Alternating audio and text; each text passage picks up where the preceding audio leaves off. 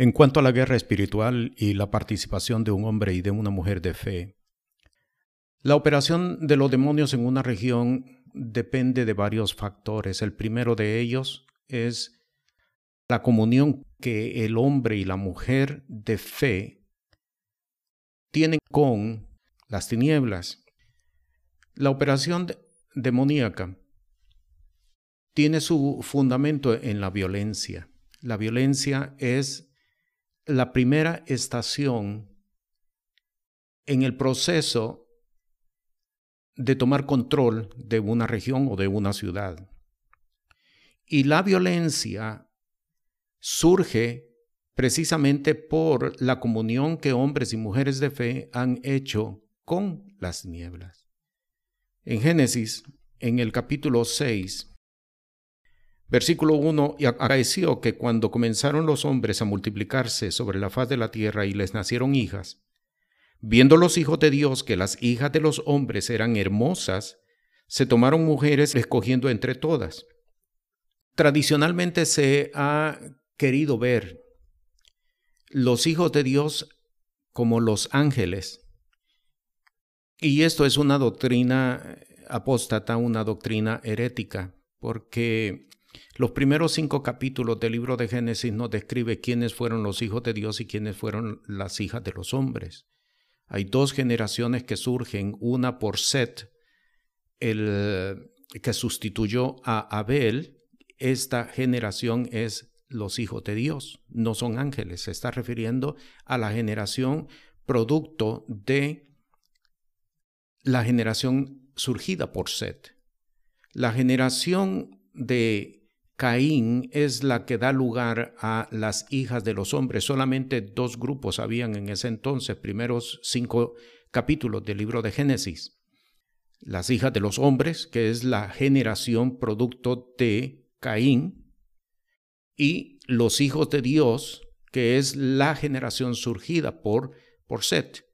En el capítulo 4, al final, se describe que los hombres comenzaron a invocar el nombre del Señor justamente después de que Set se establece como el principal de la generación y por la cual se cuenta la descendencia de Abraham. Comenzaron a invocar el nombre del Señor. Por lo tanto, los hijos de Dios no son ángeles y este es un concepto herético que tiene que ser quitado, es un concepto que surge en literatura herética, particularmente en, un libro que se conoce como el libro de Enoch, donde se establece que ángeles ocuparon lugares sobre la faz de la tierra y convivieron con mujeres. Eso no es lo que estamos leyendo en el capítulo 6. Es la generación de Seth que toma mujeres de la generación de Caín. ¿Qué comunión tiene la luz con las tinieblas? La violencia es la primera estación en el proceso de los demonios de tomar o de ocupar una provincia, una ciudad, una región, un país. Es el primer estado, no es el estado final. Es el primer estado, la primera estación en este proceso de tomar lugar de una, de una región. Obsérvese entonces, versículo 2, viendo los hijos de Dios es decir, los hijos de la generación de Set, que las hijas de los hombres, los nacidos de Caín, eran hermosas, se tomaron mujeres escogiéndose entre todas. Hubo comunión de los hijos de Dios con las hijas de los hombres, las hijas de Caín. Y aquí entonces surge la contaminación, porque en el libro de Esdras se describe que la generación santa se contaminó. Y justamente en el versículo 3, Dios dice, no contenderá mi espíritu con el hombre para siempre, precisamente porque este acto de comunión desagradó al Señor, no solamente en aquel entonces, sino que a través de la historia, este es el proceso que, que Dios describe como abominable la generación santa mezclándose con la generación impía, con la generación pagana. Ahora, trasladémonos hasta el versículo 11 y versículo 13. Y se corrompió la tierra delante de Dios y estaba la tierra llena de violencia. Versículo 13, y dijo Dios a Noé, el fin de toda carne ha venido delante de mí, porque la tierra está llena de violencia a causa de ellos. La violencia en una región, en una ciudad, en una comarca, es el primer estado, la primera estación de un proceso de los demonios de tomar lugar, de tomar gobierno sobre aquella ciudad. No es el estado final, es decir, no es lo último en el proceso, sino que es justamente la primera estación. Cuando surge violencia en una ciudad, por la palabra entendemos que hay una operación demoníaca, una operación diabólica, que pretende tomar lugar, que pretende tomar gobierno sobre de aquella ciudad o sobre de aquella provincia, sobre de aquella comarca, porque la palabra así lo, lo declara. ¿Cuál es la participación del hombre de fe? ¿Cuál es la participación de la mujer de fe? No es ver esto como acto aislado. Cada acto de violencia no se puede ver como un acto aislado, no se puede ver como algo producto de una sociedad enferma o una sociedad que está afectada por problemas políticos, por problemas sociales, por drogas, etc. Es lo menos que se debe de hacer. El hombre de fe, la mujer de fe, no puede describir la situación como problemas sociales.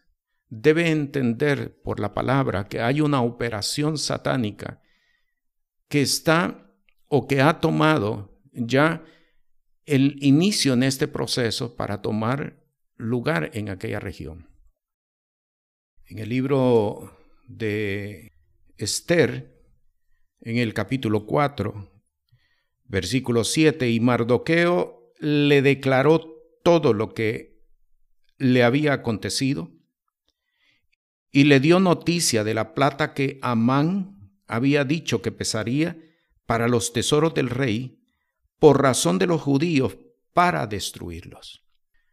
Había una operación en el caso de Mardoqueo, en el caso de Esther, que duró completamente un año entero, porque se tiró suerte sobre el mes en que iba a ser ejecutado este plan satánico, y eso fue al principio del año.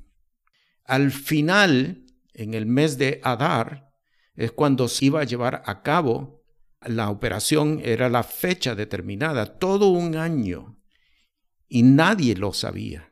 Nadie desconocía completamente la operación satánica. No es sino por Mardoqueo que sacó a la luz esta operación, descubrió cuál era la operación y lo sacó a la luz. ¿Cuál es la participación del hombre y de la mujer? La participación del hombre y de la mujer de fe es sacar a la luz la operación satánica. Jesús eh, lo dijo en Mateo capítulo 10. Porque no hay nada oculto que no haya de ser manifestado, que no haya de salir a la luz. Lo que yo os digo al oído, proclamadlo desde las azoteas. La participación del hombre de fe, la participación de la mujer de fe es sacar a la luz. Mientras esté oculto, el enemigo tiene autoridad cuando se saca a la luz, es cuando entonces comienza a enfrentarse el espíritu que ha iniciado la operación de posesión sobre de aquella, de el lugar, de aquella región. ¿Qué es lo que se tiene que sacar a la luz? Lo primero que se tiene que sacar a la luz es, de acuerdo a Génesis capítulo 6, es que ha habido comunión de los hijos de Dios con las hijas de los hombres. Se ha establecido pactos entre los que se confiesan que están en luz con los que abiertamente están en tinieblas. Esta es la base, esta es la causa. Mientras no se denuncie, las tinieblas van a seguir operando y van a ir incrementándose porque la violencia es apenas el primer estado, la primera estación en este proceso de las tinieblas de tomar control de un lugar. No es el estado final. No es establecer una condición de violencia lo que las tinieblas pretenden. Es apenas la primera estación de este proceso de tomar control. Más adelante van a ir surgiendo otros elementos como hechicería, como brujería, como seres que buscan a través de las artes mágicas consolidar la operación satánica. Y otros elementos que se van a ir sumando inmediatamente hasta desvirtuar la fortaleza de los hombres y de las mujeres de luz. Es necesario denunciar. En Efesios, en el capítulo 3, en el versículo 10, leemos, para que la multiforme sabiduría de Dios sea ahora notificada por la iglesia a los principados y potestades en los cielos. No se trata de evangelizar. El apóstol no está hablando nada de evangelizar. Está hablando de establecer en los aires la autoridad con la cual trabajamos sobre la faz de la tierra. El apóstol escribe justamente aquí en la epístola a los Efesios en el capítulo 1, él dice, para que conozcáis la supereminente grandeza del poder de Dios que operó en Cristo Jesús, resucitándole, levantándole de entre los muertos y sentándolo a la diestra del Dios Padre. La supereminente grandeza del poder de Dios que opera también en vosotros. Es proclamar a los principados y a las potestades que están operando acerca de la fortaleza con la cual Dios nos ha establecido en un lugar. El apóstol, cuando habla de principados y potestades en los cielos, no debemos de identificar ángeles, debemos de identificar demonios.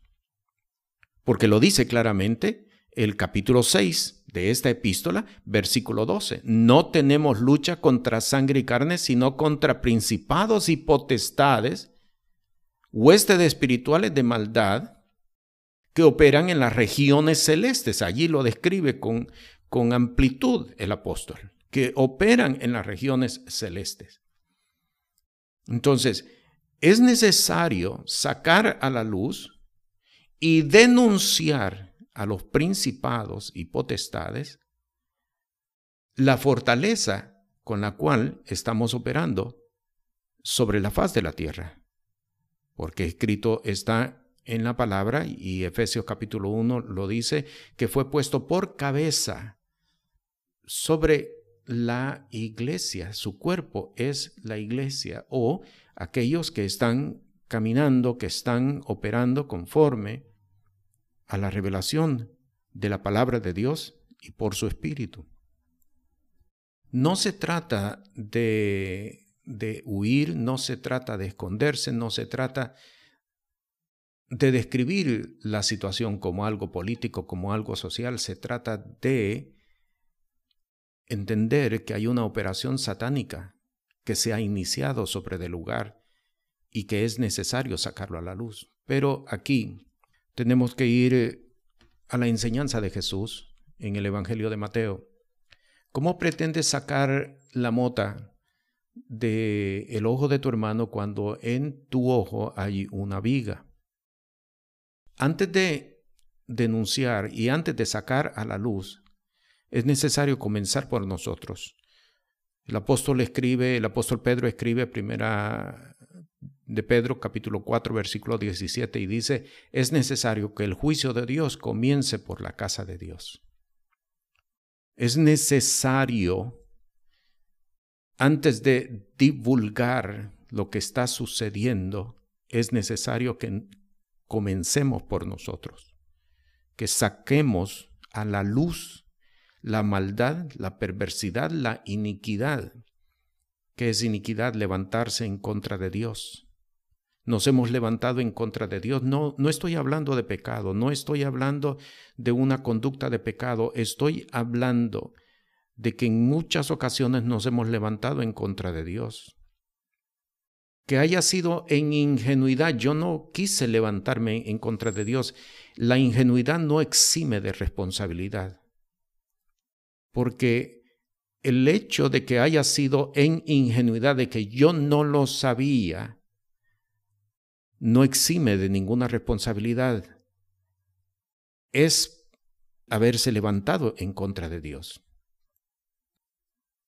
Sacar la perversidad, sacar la maldad, corregir la conducta, la conducta que esconde actitudes y motivaciones, aunque se hable verdad o aunque se hable piedad, pero si hay conductas escondidas, es perversidad, es maldad. No podemos nosotros denunciar entre tanto haya perversidad dentro de nosotros.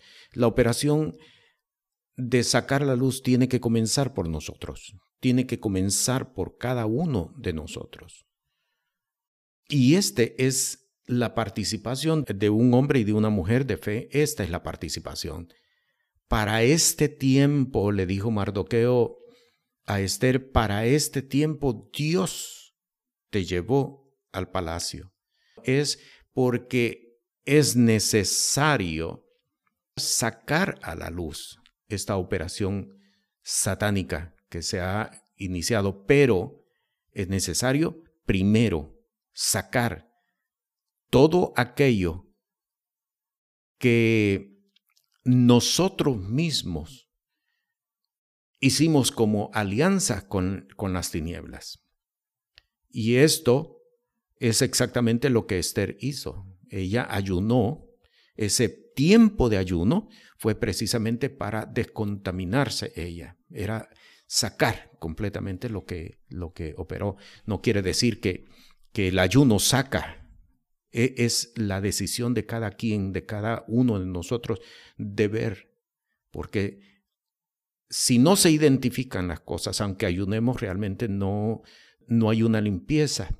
Es ver qué cosas de las tinieblas están operando en nosotros, qué cosas de las tinieblas hemos abrazado, qué comunión nosotros hicimos también con las tinieblas, qué participación con las tinieblas tuvimos, sacarlas para entonces estar con la autoridad de, al sacar a la luz, se pueda establecer entonces la fortaleza que desvirtúe la operación satánica que ha tomado ya ocasión dentro de la ciudad, dentro de la región, dentro de la comarca.